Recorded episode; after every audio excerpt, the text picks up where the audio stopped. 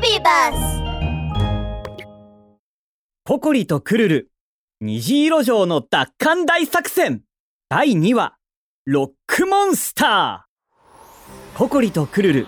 虹の女王の3人は空飛ぶほうきに乗って虹の国にやってきました。私の虹色城はあそこにある虹の女王は翼を伸ばし遠くを指さすと空の果てにとても立派な虹色のお城がそびえ立っていました。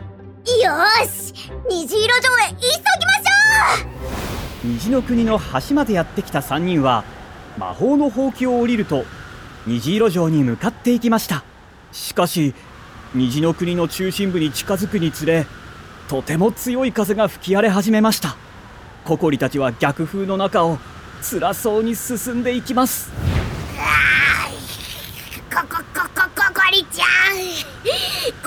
の風強すぎない吹き飛ばされそうだよこれはトルネードモンスターの仕業よ軽く息を吹くだけでとても強い風が吹き出すんだくわあまりにも強い風のせいで3人はカタツムリのようにノロノロとしか進めませんしばらく頑張って進もうとしましたがすぐに疲れ果てて足を止めました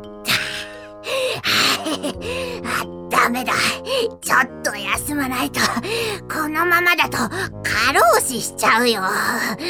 クルルは隣にあった大きな岩に座って休もうとしてお尻を岩に乗せるとすぐに叫びながら飛び上がりました。ココリちゃんこの岩なんか変だよ。お尻を噛まれたみたい。ぐるるまたいたずらでもするつもり？岩が人を噛むわけが。ココリが話していると突然地面にあった岩が飛び上がりました。岩が人を噛まないって誰が決めたんだ？そう言ったのはとても奇妙な岩でした。その大きさは象のように大きく体には手足が生えていて目や鼻に口までありました。ココリさんクルルさんこいつはトルネードモンスターの手下のロックモンスターくわねえ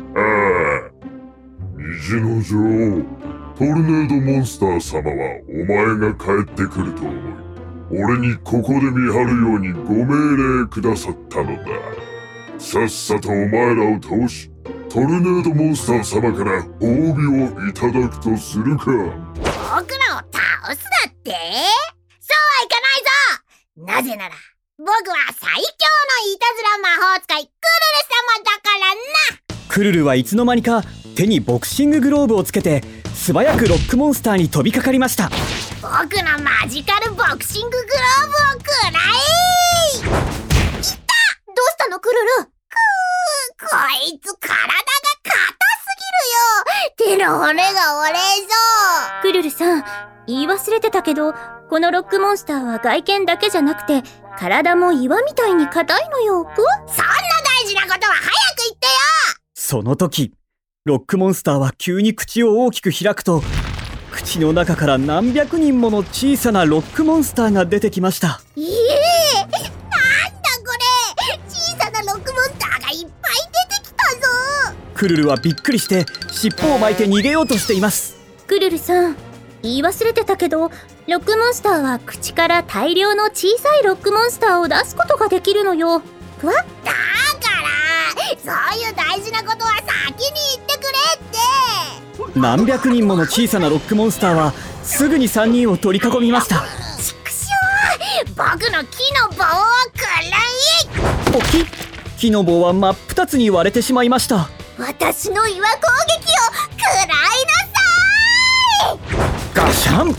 岩も真っ二つに割れてしまいました岩もダメかココリちゃんどうしたらいいのココリの返事も待たずに小さなロックモンスターたちは叫びながらココリたちに向かって殴りかかってきました。こ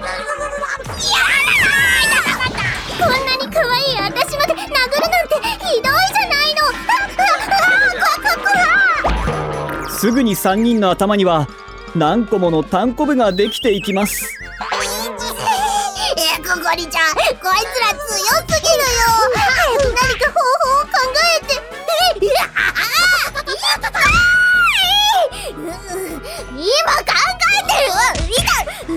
モンスターの体は岩のように硬いからいった。それより硬いものじゃないといった。うん勝てないわ。岩より硬いものってなんだろう。うあそうだ。ダイヤだ。くるるダイヤ。をダイヤ。ああある。ある。食べたらダイヤの体になる魔法のチョコが確かここに。あれ？あちょちょちょちょちょちょっと待って。えっ、ー、とここのここここでもない。えっ、ー、とあれ？それあだだ。クルルはローブから2枚の魔法のチョコを取り出すと、ココリとクルルは魔法のチョコを1枚ずつ食べました。するとすぐに体がキラキラ輝き、二人の体はダイヤの体になりました。ファッファッファここからは僕らが反撃する番だあっという間に小さなロックモンスターを倒したココリとクルルは大きなロックモンスターに向かっていきました。いいんだいいんだだだだだなんでなんでお前らの拳は俺の体より硬いんだ。そんなバカな。こうなったら噛みついてやるやいや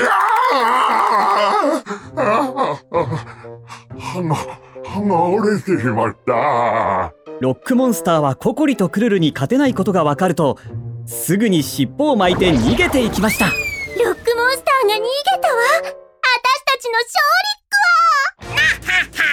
利っ やっとロックモンスターを倒せたぞ。私には知恵が。僕には魔法が。トルネードモンスター待っていろ